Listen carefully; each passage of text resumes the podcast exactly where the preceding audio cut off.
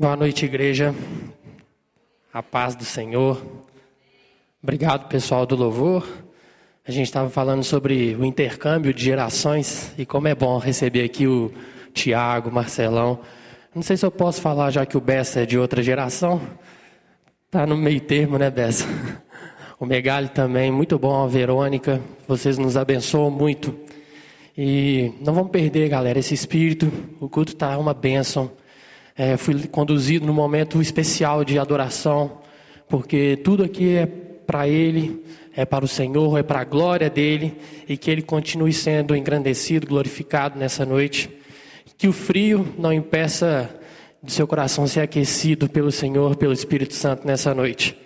E que bom que você está aqui, sair numa noite um pouco friorenta. Eu tenho certeza que você escolheu o melhor lugar. Você que está em casa e preferiu ficar em casa, tenho certeza que você vai ser alcançado também por essa palavra, porque as barreiras físicas não são empecilho para o nosso Senhor. Queria orar que o Senhor possa falar conosco nessa noite. Deus, nós te agradecemos porque o Senhor é tão bom, Deus. Nós cantamos aqui, Deus, canções tão fortes, poderosas, que fala do teu amor, que fala da tua glória, da tua santidade. E nós queremos, Pai, te engrandecer, Deus, através agora da exposição da tua palavra.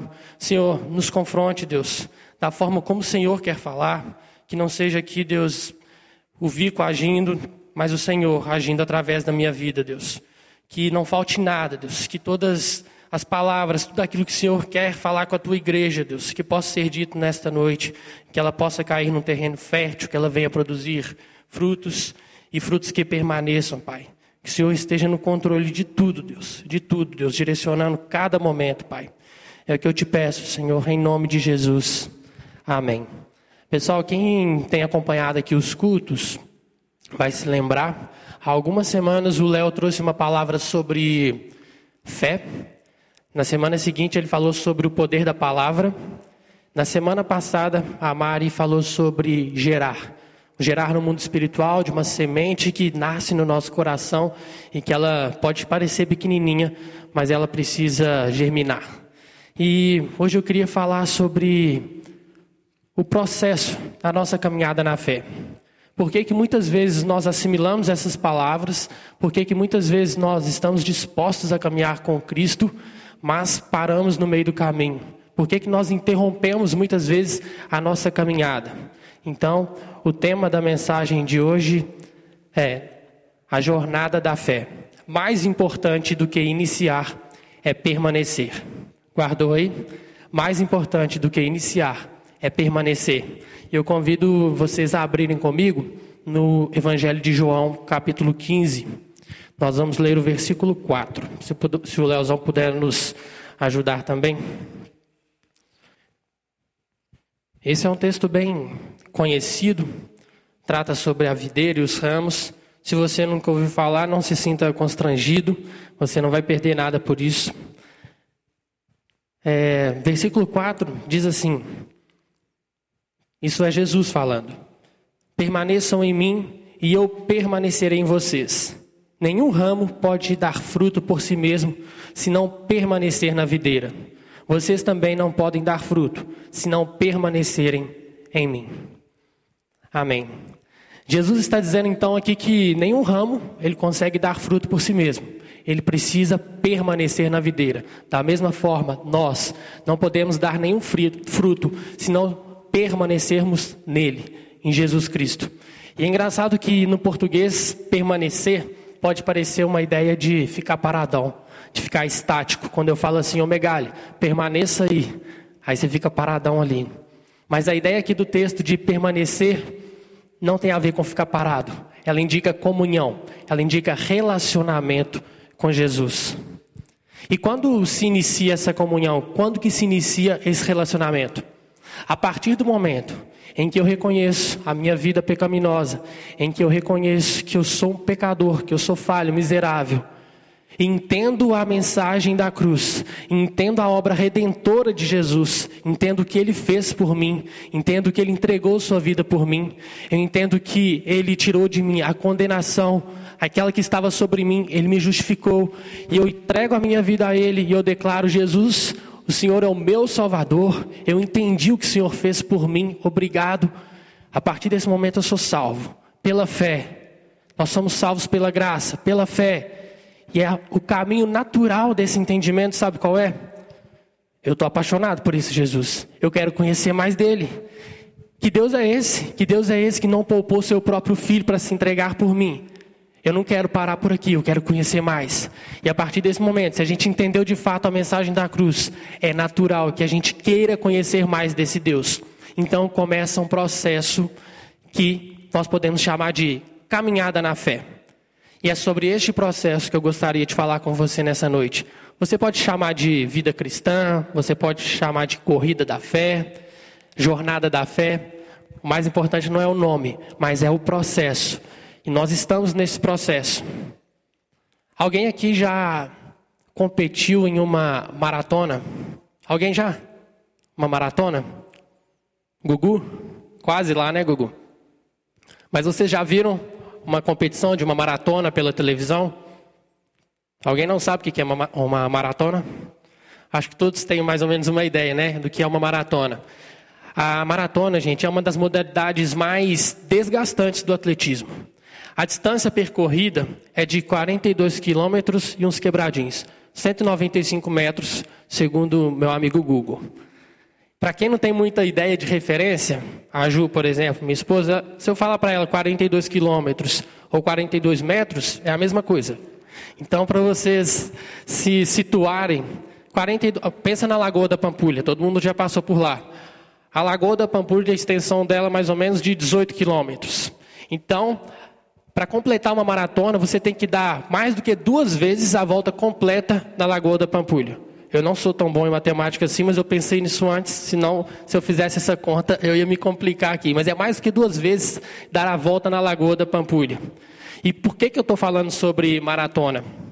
O que eu quero dizer é que na maratona, o mais importante não é a velocidade da sua largada, mas a sua constância durante a prova e a resistência em chegar até o final.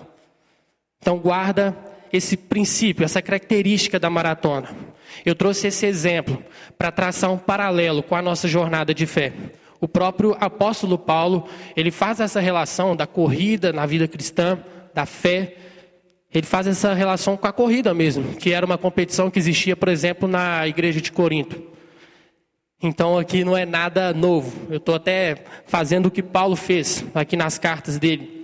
Só recapitulando então esse início, nós vimos que ninguém pode dar fruto se não permanecer na videira, e a videira é Jesus, e nós precisamos permanecer nele. Nós vimos que permanecer não significa ficar parado, mas significa ter comunhão, relacionamento com Cristo. E o nosso relacionamento com Cristo se inicia a partir do momento em que eu entendo que Ele me salvou, que Ele perdoou dos meus pecados, que Ele morreu no meu lugar, que eu estava condenado e agora sou salvo e agora tenho a vida eterna. A salvação, gente, ela não exige esforço da nossa parte. É um pouco, parece sem lógica isso, porque nós vivemos num mundo que diz o contrário. Mas a salvação, ela vem de Deus, é por meio da graça. O que ela exige de nós é somente fé. Mas, seguir a Jesus, ser um discípulo de Cristo, permanecer na fé, exige sim algo de nós. E Jesus, ele deixa claro um pré-requisito para que nós possamos segui-lo. Está lá em Lucas, capítulo 9, 23 e 24. Se vocês preferirem, não, não precisa abrir, o Leozão deve colocar ali no telão. Mas diz assim: Jesus dizia a todos: Se alguém quiser acompanhar-me, negue-se a si mesmo, tome diariamente a sua cruz e siga-me. Pois quem quiser salvar a sua vida, a perderá. Mas quem perder a vida por minha causa, este a salvará. Isso está lá em Lucas 9, 23, 24. Ou seja, qual é o pré-requisito que Jesus fala para se tornar um seguidor? Resumindo, renúncia. Renúncia. Ele fala sobre negar a si mesmo. Na minha Bíblia, eu tenho uma versão da NVI, é uma Bíblia de estudo, e a definição que ela traz sobre negar a si mesmo é impedir que o eu seja o centro da minha vida e dos meus atos. E tomar a sua cruz, o que, que significa? Morrer. E é legal que na versão de Lucas, essa passagem está em outros, nos outros evangelhos também. Mas em Lucas, ele fala: tome diariamente a sua cruz. Todos os dias eu preciso matar o meu orgulho. Todos os dias eu preciso matar a minha vontade de se tornar alguém maior do que eu sou. Todos os dias eu preciso matar o desejo de ser dono da minha própria vida. Todos os dias eu preciso matar os ídolos da minha vida. Isso é renúncia, isso é negar a si mesmo, isso é tomar a sua cruz. Conta-se uma história, quando a gente começa assim, né? Conta-se, a gente nunca sabe se foi uma história verdadeira ou se foi uma história criada. Mas não importa se foi uma história verdadeira ou não, o que importa é a essência dela. Eu ouvi uma história em que os pastores de uma igreja se reuniram para passar um dia em um acampamento, como a gente tem aqui no nosso sítio. E nesse lugar tinha um, um açude, ou uma barragem, em que eles poderiam aproveitar ali o um momento para nadar, refrescar, não estava frio assim igual hoje. E os pastores, então, naquele momento de descontração, eles nadando, mas havia um alerta de que aquele açude tinha um lugar perigoso, tinha um lugar mais profundo que eles deveriam evitar. E sempre tem uns mais destemidos, e um dos pastores começou a nadar mais fundo, mais fundo, ele começou a se cansar, começou a sentir cãibra nas duas pernas. Quem já sentiu cãibra aqui na água sabe que é difícil, é, é, complicado, né, Marcelão? Eu já senti também, mas era na piscina, estava pertinho assim da beirada, foi mais tranquilo. Mas ele sentiu cãibra nas duas pernas e começou a se afogar. E começou a se debater. Ali ninguém tinha muita experiência, então ficaram todos desesperados. Alguém poderia salvar, eles não sabiam como agir. E aí se lembraram que tinha um pastor, ele era altão, forte. Vou chamar de Léo, pode ser? Um dos pastores, ele era, tinha um corpo mais atlético, já tinha competido natação, e eles falaram: Léo, Léo, só você pode salvar ele, salva ele, porque a gente não sabe nadar direito. E esse pastor ficou assim, na dele, paradão, sem fazer nada. E o outro se afogando, se afogando, quando de repente ele submergiu e não se levantou mais.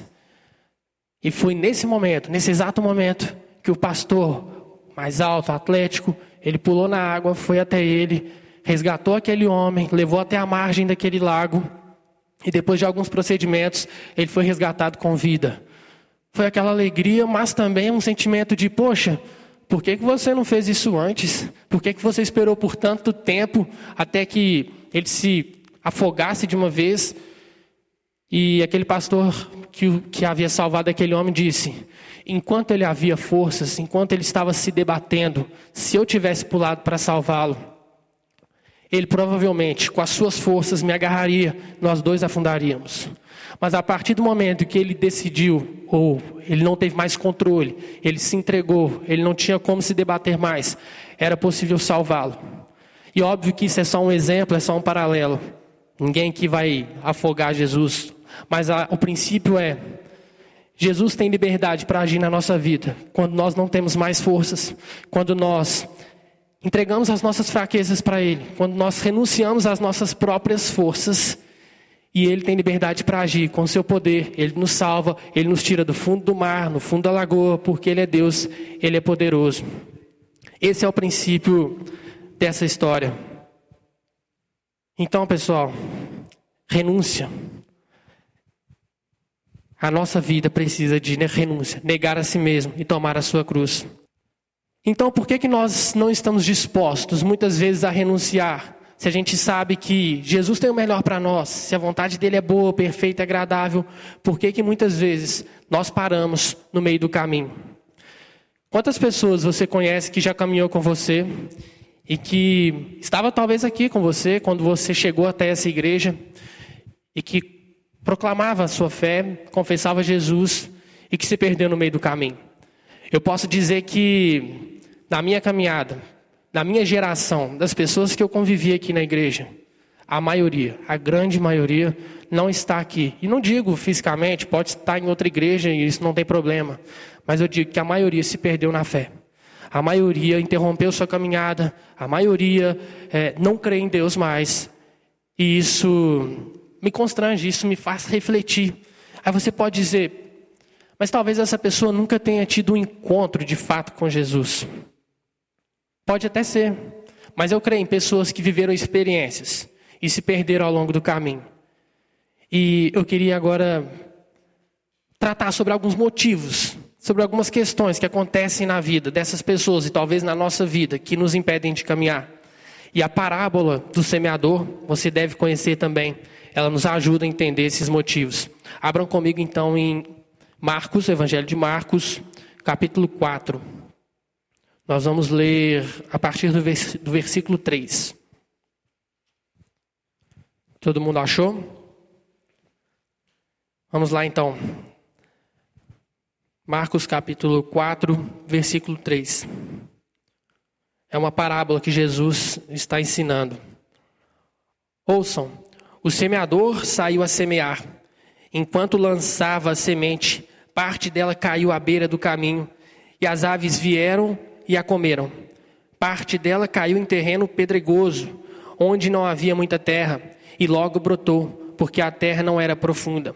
Mas quando saiu o sol, as plantas se queimaram e secaram, porque não tinham raiz.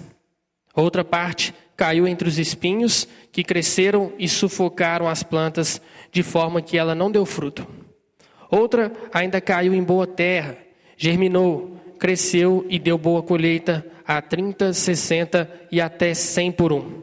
Vamos lá para o versículo 16. Perdão, versículo 14 em que Jesus explica a parábola.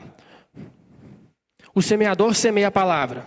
Algumas pessoas são como a semente à beira do caminho, onde a palavra é semeada. Logo que a ouvem, Satanás vem e retira a palavra nela semeada. Outras, como a semente lançada em terreno pedregoso, ouvem a palavra e logo a recebem com alegria. Todavia, visto que não têm raiz em si mesmas, permanecem por pouco tempo. Quando surge alguma tribulação ou perseguição por causa da palavra, logo a abandonam. Outras ainda, como a semente lançada entre os espinhos, ouvem a palavra.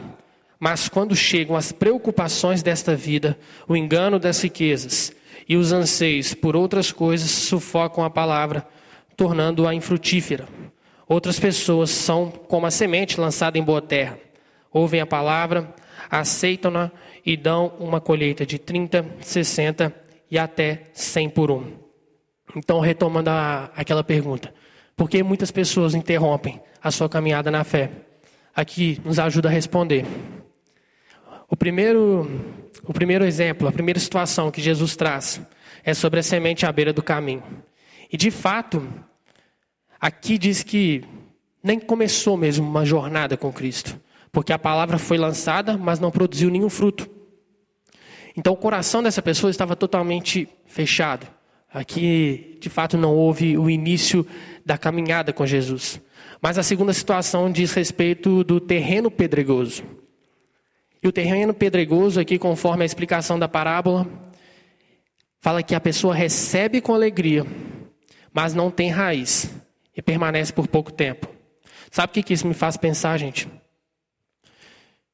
Isso me faz pensar de algumas pessoas que vêm aqui ao culto e que recebem a palavra, até prestam atenção e saem daqui, poxa, que bênção, fui abençoado, legal demais, eu vou sair hoje com meus amigos, agora não está dando, né, quarentena, mas em situações normais seria isso.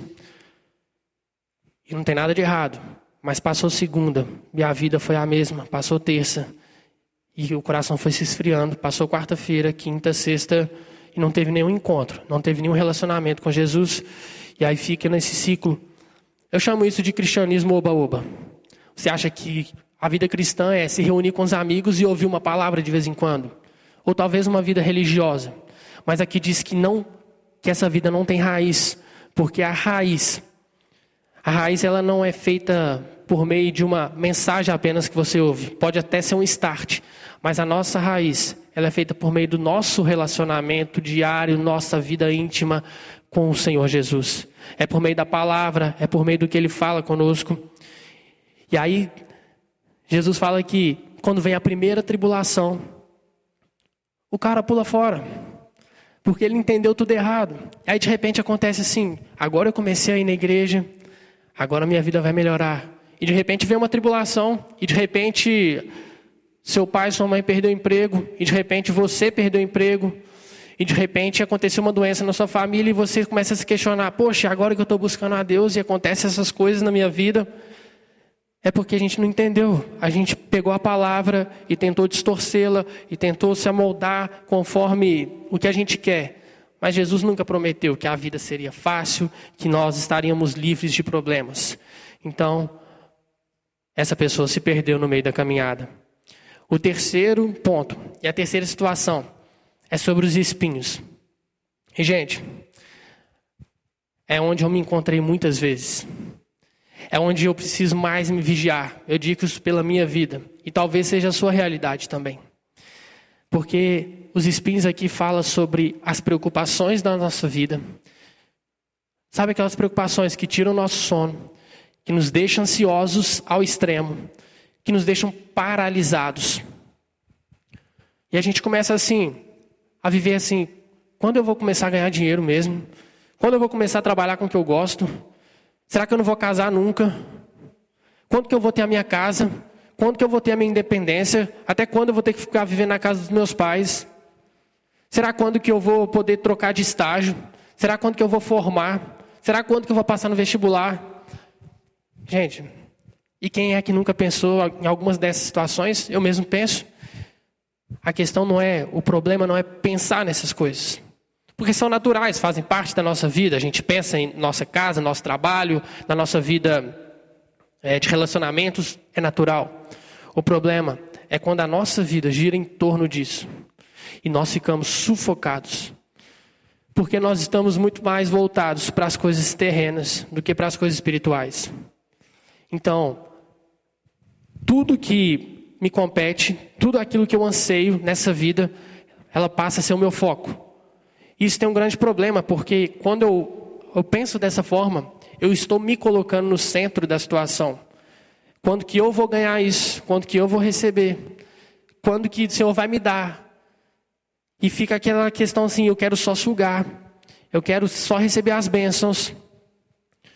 Eu esqueço da minha vida de relacionamento com Deus Pai. Independente do que o Senhor tem me dado, independente do que eu tenho conquistado.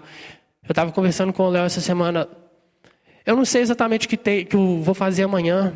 Eu tenho dúvidas ainda a respeito da minha vida profissional. Mas eu não quero ficar perdendo tempo pensando no que eu tenho que fazer se antes eu não tiver rendido aos pés de Jesus. Falando, Senhor, aqui na esquerda ou na direita, na empresa X, na empresa Y, eu vou te glorificar independente da situação. A ti seja dado toda a glória, é para isso que eu vivo, para me relacionar com o Senhor. E o terreno espinhoso também diz respeito sobre o engano das riquezas. A riqueza em si, gente, não é um problema. A riqueza não é um pecado.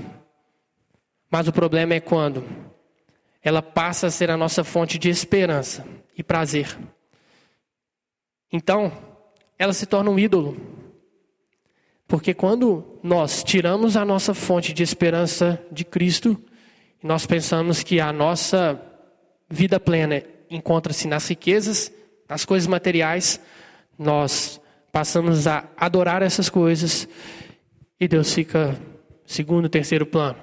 E a palavra dele fala que ele não divide a glória dele com ninguém. Então, são situações que nos fazem interromper a nossa caminhada.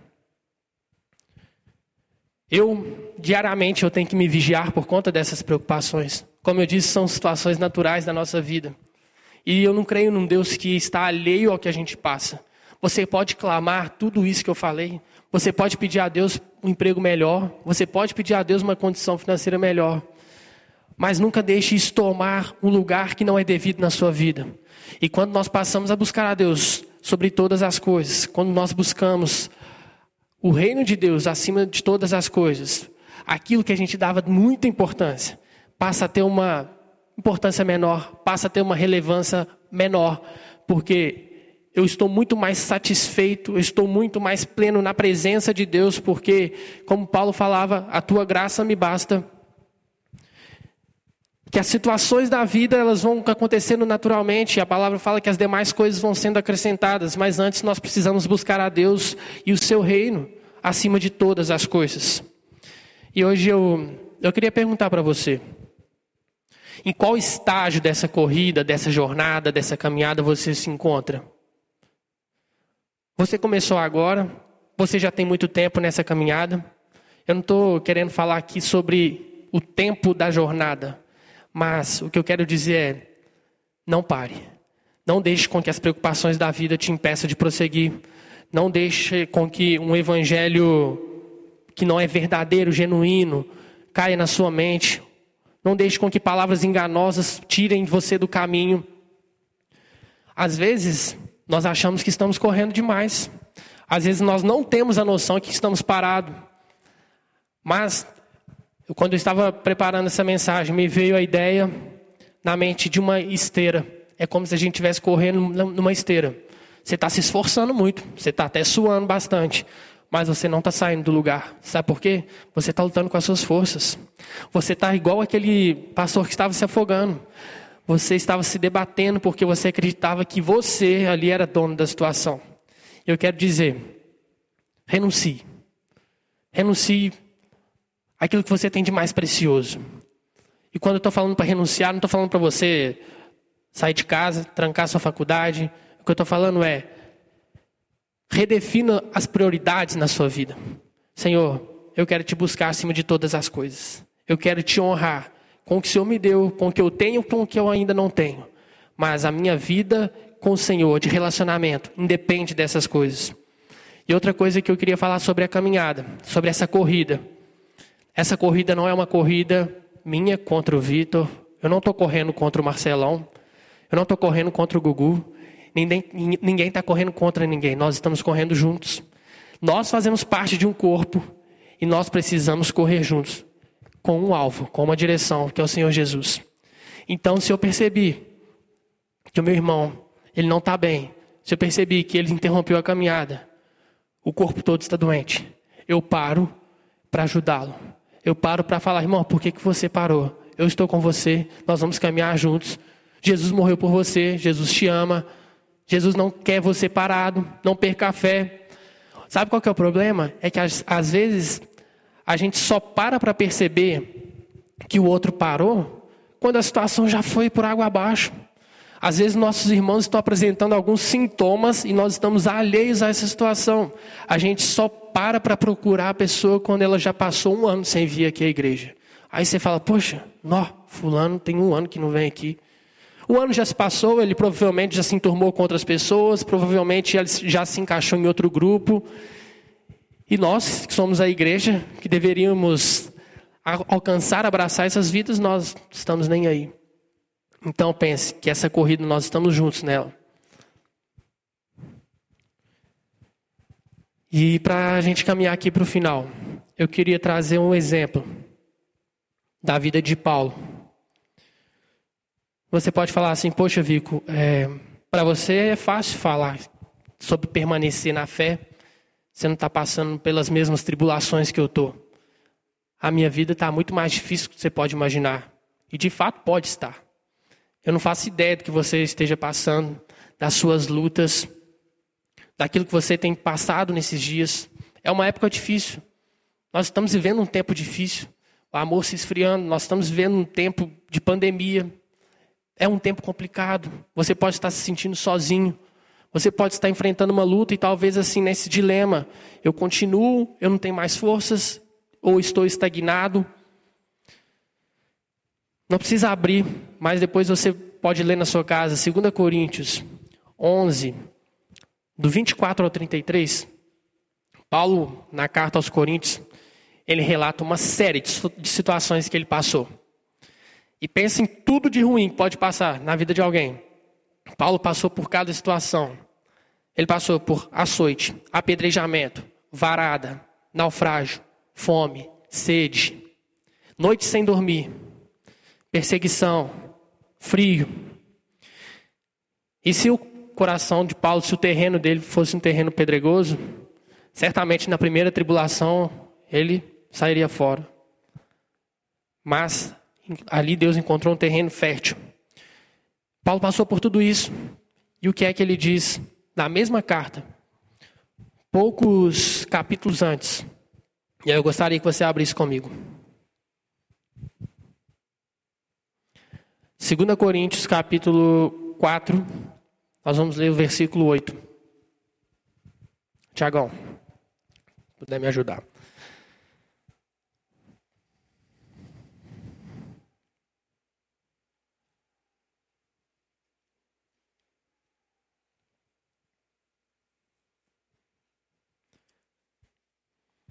Nós vamos ler do versículo 8 ao 9 e depois vamos lá para o 16. Paulo diz assim, à igreja de Corinto: De todos os lados somos pressionados, mas não desanimados. Ficamos perplexos, mas não desesperados. Somos perseguidos, mas não abandonados. Abatidos, mas não destruídos. Versículo 16. Por isso não desanimamos. Embora exteriormente estejamos a desgastar-nos, interiormente estamos sendo renovados dia após dia, pois os nossos sofrimentos leves e momentâneos estão produzindo para nós uma glória eterna que pesa mais do que todos eles. Assim, fixamos os olhos não naquilo que se vê, mas no que não se vê Pois o que se vê é transitório, mas o que não se vê é eterno. O mesmo cara, o mesmo cara que passou por todos os tipos de tribulação, que passou por muita situação difícil na vida, ele diz: abatidos, porém não desanimados. Ele não se entregou, sabe por quê? A esperança dele não estava nas coisas materiais. A esperança dele estava em Cristo, porque ele sabia o destino e ele sabia o propósito da vida dele. Então, pessoal, o que eu quero trazer para você Independente de qual estágio você se encontra, se você hoje se encontra paralisado, é, não desanime, porque a obra que Deus começou na sua vida, Ele quer completar, Ele há de completar. Se você está lutando com as suas próprias forças, não abre mão dos seus maiores desejos, daquilo que ocupa a maior parte dos seus pensamentos, volte-se para a palavra. Muitas vezes, gente, a palavra ela não vai trazer para nós uma palavra de uma mensagem de massagear o nosso ego.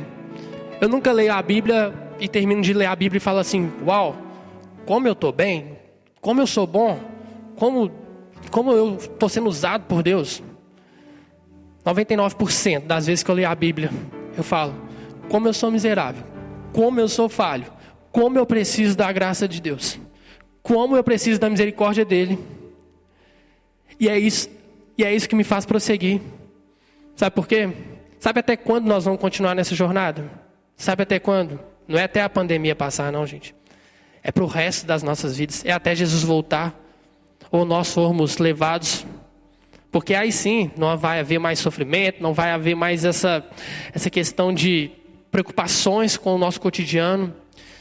Mas nós precisamos ser vigilantes o tempo todo, porque o mundo oferece para nós várias distrações. Eu até conversava com o Léo, para mim um dos piores, um dos grandes perigos são as nossas distrações. Muitas vezes não são pecados, mas nessa quarentena talvez você tenha, tenha tempo de sobra, mas 70% do seu tempo é no celular, 20% é assistindo uma série, eu não estou falando de pecado, eu estou falando de prioridades. E aí eu volto lá para aquela passagem que nós lemos que Jesus fala: negue-se a si mesmo. Tome sua cruz diariamente e siga-me. Deus, por mais que eu ainda esteja fixado nas coisas terrenas, eu não quero abrir mão. Eu não quero abrir mão do que o Senhor tem para mim. Que essa seja a sua oração. Nós vamos cantar uma música agora que fala sobre rendição, que fala sobre nosso coração, que fala sobre renúncia, que fala sobre entregar.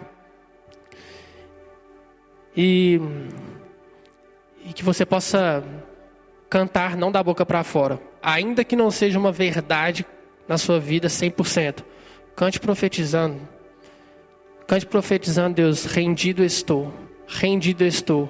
Senhor, tem essa área na minha vida que eu é difícil de entregar, é muito difícil. Mas isso tem me paralisado.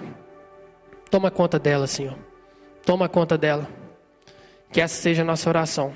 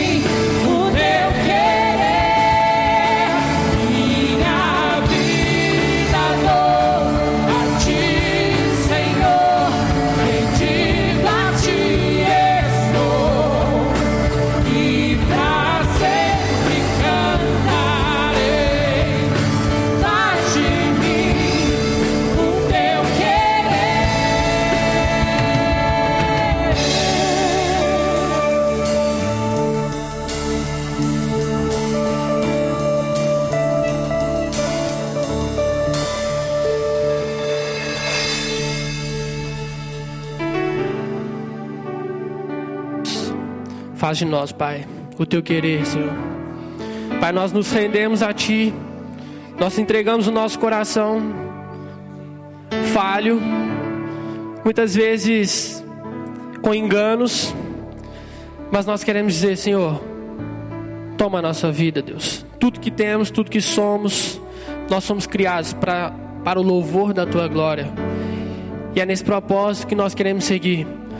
Oh Senhor, restaure a vida daquela pessoa que se sente hoje parada, estagnada na caminhada com Cristo. Aquela pessoa que se perdeu na fé, seja você aqui na igreja ou você que esteja assistindo em casa. Apresente sua vida para o Senhor, pois Ele te salvou. Nenhum de nós é merecedor, mas Ele nos salvou pela graça, mediante a fé, porque nós cremos, como cantamos, num Deus que é bom, num Deus que é amor, num Deus que é fiel, num Deus que se entregou, num Deus que abriu mão de sua glória e esteve entre nós. Oh Senhor, nós não queremos viver com uma vida mais ou menos numa mesmice. Levanta a tua igreja, levanta essa juventude, Senhor. Essa juventude, Pai, não pode ver, não pode se contentar com uma vida medíocre, mas nós precisamos estar cada dia mais próximos do Senhor, cada dia te buscando mais. Oh Deus, dê, Pai, sede e fome pela tua presença não somente Deus nos cultos, em sábados, domingos, mas na segunda, na terça, na quarta, na quinta, na sexta, e nós possamos, que nós possamos ir aqui, Deus, para entregar, para transbordar, Deus, para cultuar ao Senhor com todo o nosso coração. Oh Senhor, restaura em nós, Pai, o amor que foi perdido. Restaura em nós, Pai, o amor que foi perdido pelo próximo. Oh Pai, que possamos caminhar lado a lado como igreja não apontando, não julgando, ah, porque aquele irmão pecou. Você também não é merecedor. Caminhe junto com ele. Dê uma palavra de esperança. Deus, traz, Deus, para a tua igreja arrependimento, Senhor. Sem, aviva, sem arrependimento não é possível viver avivamento, Pai. Foi assim durante toda a história. Vivemos um período completamente diferente, uma pandemia, nós nunca vivemos isso. Deus, nós não queremos sair desse período do mesmo jeito. Não queremos, Pai.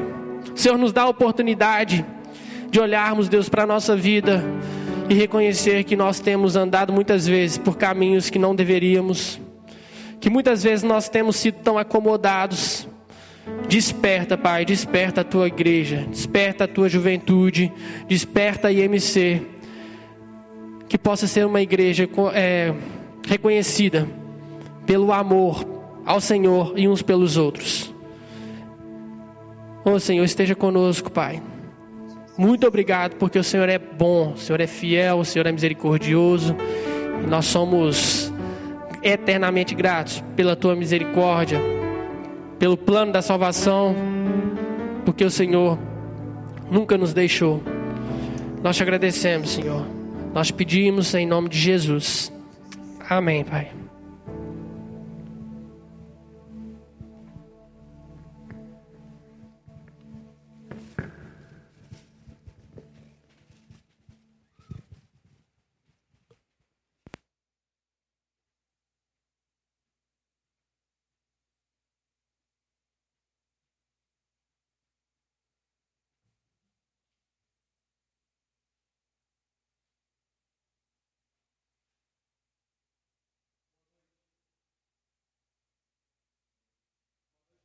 Bem com vocês, louvado seja o nome do Senhor. Obrigado, Vico, pela palavra. Eu queria rapidamente só fazer um comentário. Nós estamos nesse processo muito importante, irmãos. Né? Você está em sua casa, eu tenho dito isso aqui, e eu quero sempre enfatizar, porque esse, eu acredito que essa é a unção que Deus está nos dando né, para esse ambiente, para esse momento. É, declarar o que, estabele, o que está estabelecido não muda o que está estabelecido. Não é isso que nós temos falado aqui? Declarar o que está estabelecido não muda o que está estabelecido. Todas as vezes que Jesus queria mudar né, o que estava estabelecido, ele fazia algo diferente.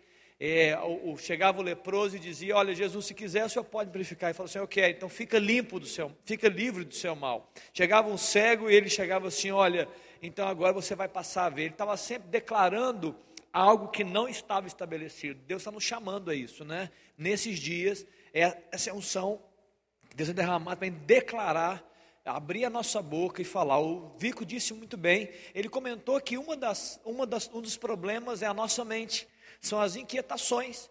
E a sua inquietação, onde é que acontece a sua inquietação? É exterior a você ou dentro de você? É dentro de você, sim ou não?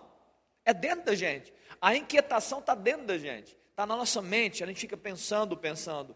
E eu aprendi, e eu acho que eu nunca falei dessa forma, eu quero falar dessa vez, que você precisa transformar, tornar a sua mente infrutífera. Como é que você torna a sua mente infrutífera? Declarando, falando palavras. A, a, a não ser, o homem é fácil já isso, porque o homem não consegue fazer duas coisas ao mesmo tempo. Então é mais fácil para o homem. Eu sei que a mulher tem capacidades maiores do que os homens, pode ser que alguma daqui consiga falar e pensar ao mesmo tempo. Mas se você falar com fé e você construir uma declaração poderosa e verdadeira, sua mente fica infrutífera. Você não consegue. Então, todas as vezes que vier um pensamento, querido, todas as vezes que você estiver com luta na sua mente, não dá valor para a sua mente, não. Começa a abrir a sua. Abra a sua boca. Declara a palavra de Deus. Né? Fale, Deus, olha, essa inquietação eu estou te entregando. Ela não vai tomar a minha mente. Ela não, ela não vai vencer a minha história. Eu não vou me, eu não vou, eu não vou me abater por causa desses pensamentos. Eu vou viver sobre a palavra. Entendeu, irmão? Isso vai ser uma grande bênção. Queria te agradecer aqui, Tiago, Rezende, né? Verônica. Muito obrigado, turma. Bênção demais vocês estarem com a gente aqui. Foi muito abençoado. O Rafael Valadão Bessa, porque agora mudou o nome, né? A Ana Paula era Valadão, agora ela é Valadão Bessa. Então é família Rafael Valadão Bessa. Marcelão, um abraço para Keila, né, para a turma, Dani, Muito bom vocês estarem aqui, foi muito abençoado. O que, que foi? Parabéns para alguém? Não, aqui foi só do a mesma praça, a mesma praça. Mas por quê? É por causa do Não, por causa da piada. da piada, tá certo. É o, é o Rafael Valadão. Eu fiquei ali e falei, gente, é o Valadão Bessa, né? Eu sempre pergunto para ele se ele é parente do Gustavo Bessa. Né? Falei para a Melanie, pelo menos algumas vezes. Queridos, eu quero terminar aqui falando duas coisas muito importantes, muito valiosas também. Eu já disse aqui, só quero encerrar dizendo isso. Dia 6 de setembro, nós estaremos aqui na igreja domingo. Quem já ouviu isso de mim, pelo menos uma vez? Levanta a mão, só para saber se vocês estão atentos. Dia 6 de setembro, nós estaremos aqui na igreja ministrando a ceia, né? ministrando o culto inteiro para a igreja. Você chegou no seu ouvido isso, Thiago? Não, né? Não. Então, chegou agora. tá, tá vendo? 6 de setembro é ceia.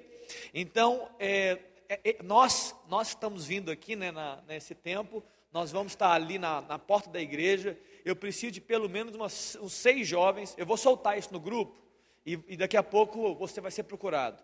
Eu preciso de uns seis jovens ali na frente, na, na porta da igreja, recebendo a turma. Viu, Davi? Seja bem-vindo, Deus te abençoe, seja bem-vindo, entendeu? É, é, um trabalho de diaconato, né, a diaconia, né, o serviço ali.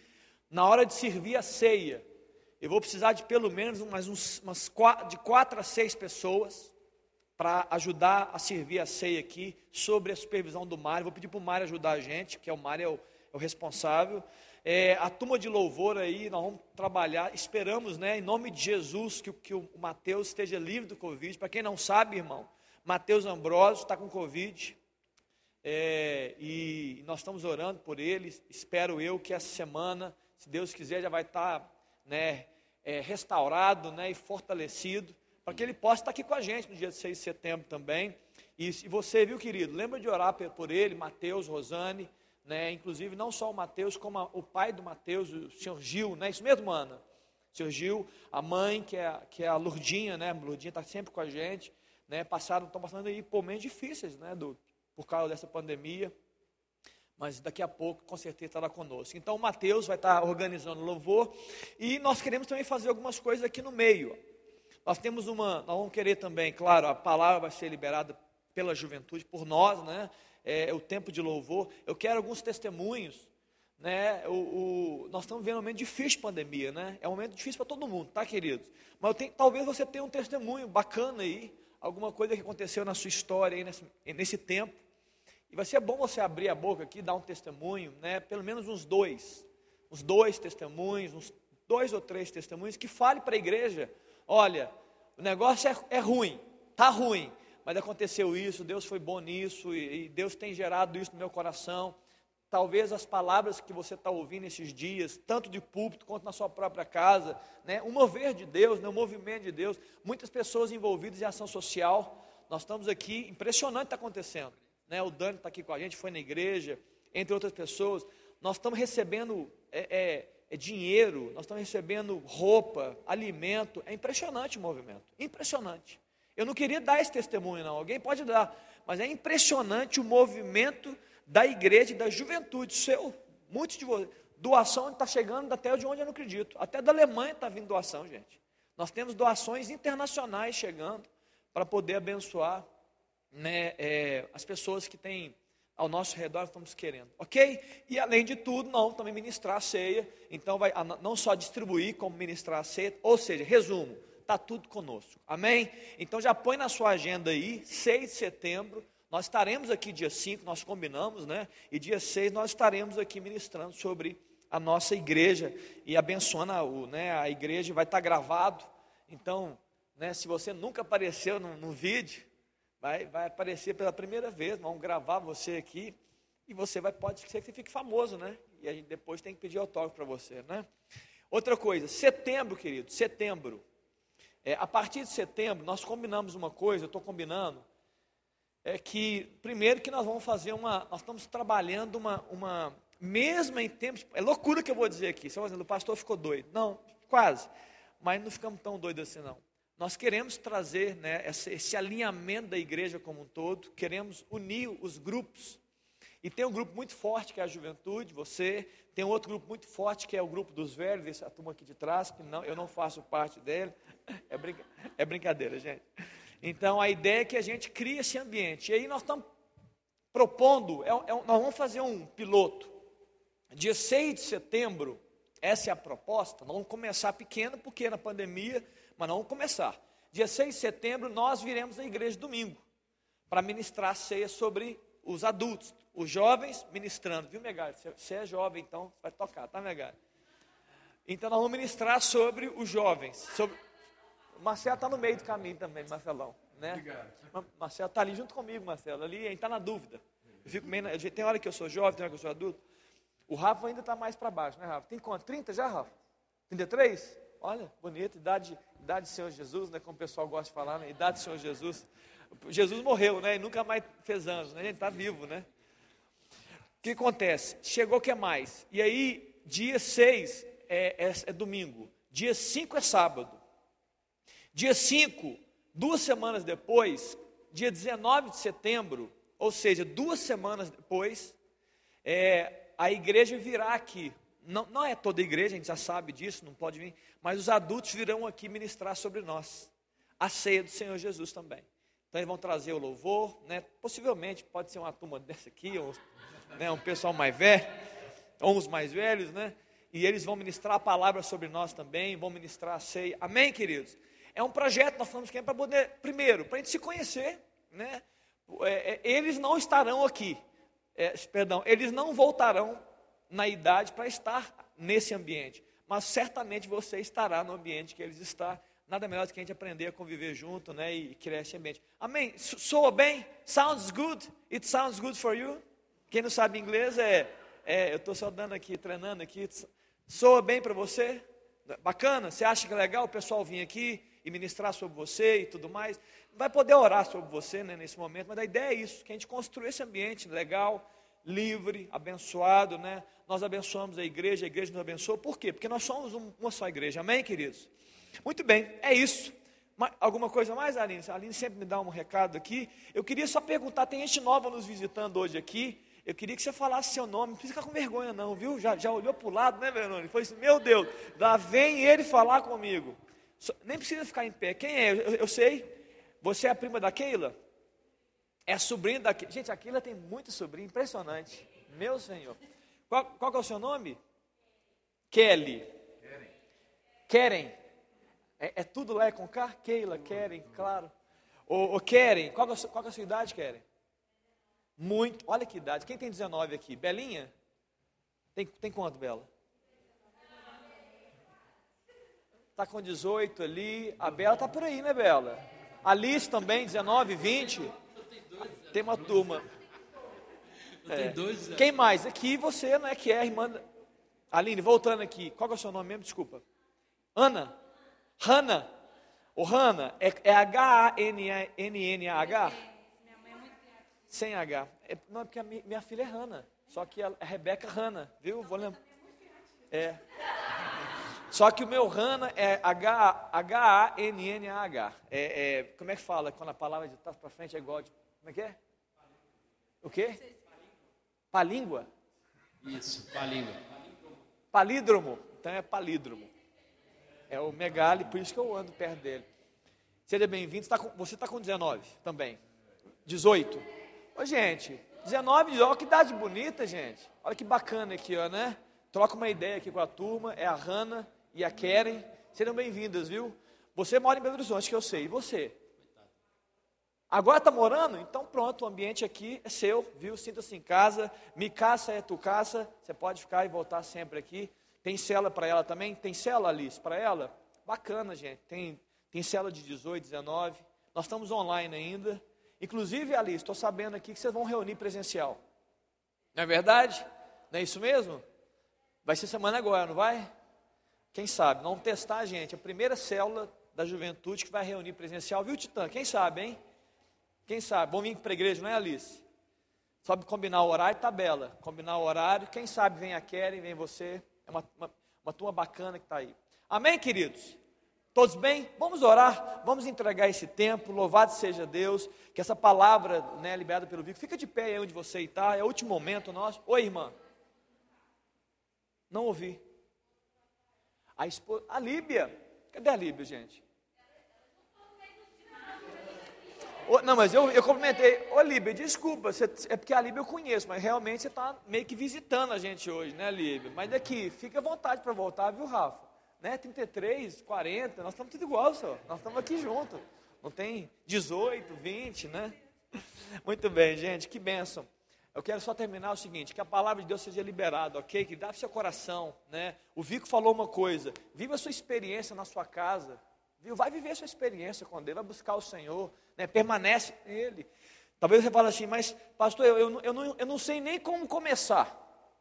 Talvez algum, algum de você que está aqui, assim, eu não sei nem como começar. Não tem importância. Diga para Deus, Deus, eu não sei nem como começar. E comece. Entendeu? Deus é pai, querido. Deus ele é acolhedor, Deus é amável, ele é amoroso, ele quer, ele quer, ele quer, como disse o Vico, ele quer criar esse relacionamento de permanência. Assim, Deus, eu não sei nem o que fazer. É, me mandaram vir, é, me mandaram entrar no meu quarto, trancar a porta. Eu não sei fazer mais nada, só isso que eu sei fazer. Fala para Deus isso. Deus, estou aqui, né, não sei o que eu devo fazer, não sei nem como orar direito, mas estou aqui porque eu quero ouvir a sua voz, eu quero que o Senhor me ajude nesse tempo. Querido, você pode ter certeza, sua vida não vai ser a mesma. Porque ele é fonte, né? Deus é fonte. E, e como, como o Vico, né, o texto que ele deu de 18,15, da videira sai vida. Então existe um mover de Deus, um movimento do Espírito de Deus que vem dele para nós, quando a gente o quê? Se permanece nele. Amém? Vamos orar. Feche seus olhos aí. Pai, eu quero te louvar nessa noite. Deus, te agradeço por tudo que foi que aconteceu aqui, Pai. Ó Deus, desde já nós falamos no início, falamos no final, Pai. Tudo foi feito para o Senhor. Ó Deus, tudo para a honra e glória do teu nome. Ó Deus, estivemos aqui, Deus, estivemos aqui porque queríamos mais do Senhor, porque queríamos, Deus, é, receber do Senhor e ministrar o teu coração. Queríamos declarar, ó Deus, verdades a respeito do Senhor e queríamos receber, Deus, as tuas verdades, ó Deus, da tua palavra no nosso coração. Ó Deus, com relação a esse, esse, essa parábola, Deus, semeadura, ó Deus, que o nosso coração seja o coração, Deus, que frutifica, o coração que é um solo fértil, ó Deus, que essa palavra, Deus, não se perca, nem, ó Deus, por, pelo, por Satanás que quer roubar essa palavra, nem, ó Deus, por causa da falta de uma raiz mais forte em solo rochoso, e nem, Deus, porque as dificuldades das vidas, raízes, né, que sufocam a tua palavra, venham roubá-lo. Deus, não. Que essa palavra, Deus, venha atingir a nossa vida e venha, Deus, a produzir frutos a 30, 60, 90, 100 por um. Deus, que todos nós que estamos aqui, Deus, nós estamos em casa, podemos, possamos receber, Deus, esse encorajamento encorajamento, Deus, de permanecer no Senhor, ó Deus, de realmente perseverar no Senhor, perseverar, ó Deus, com o Senhor nesses tempos difíceis, ó Deus, e receber seiva, e receber, ó Deus, vida, e receber fonte que vem do alto. Só o Senhor pode dar. Ó Deus, ó Deus, as séries não podem fazer isso. Ó Deus, o videogame não pode produzir isso. Ó Deus, conversas simples, é, conversas superficiais não produzem isso. E nem alimentos naturais produzem. Mas, ó Deus, há algo que o teu Espírito, só Ele pode produzir.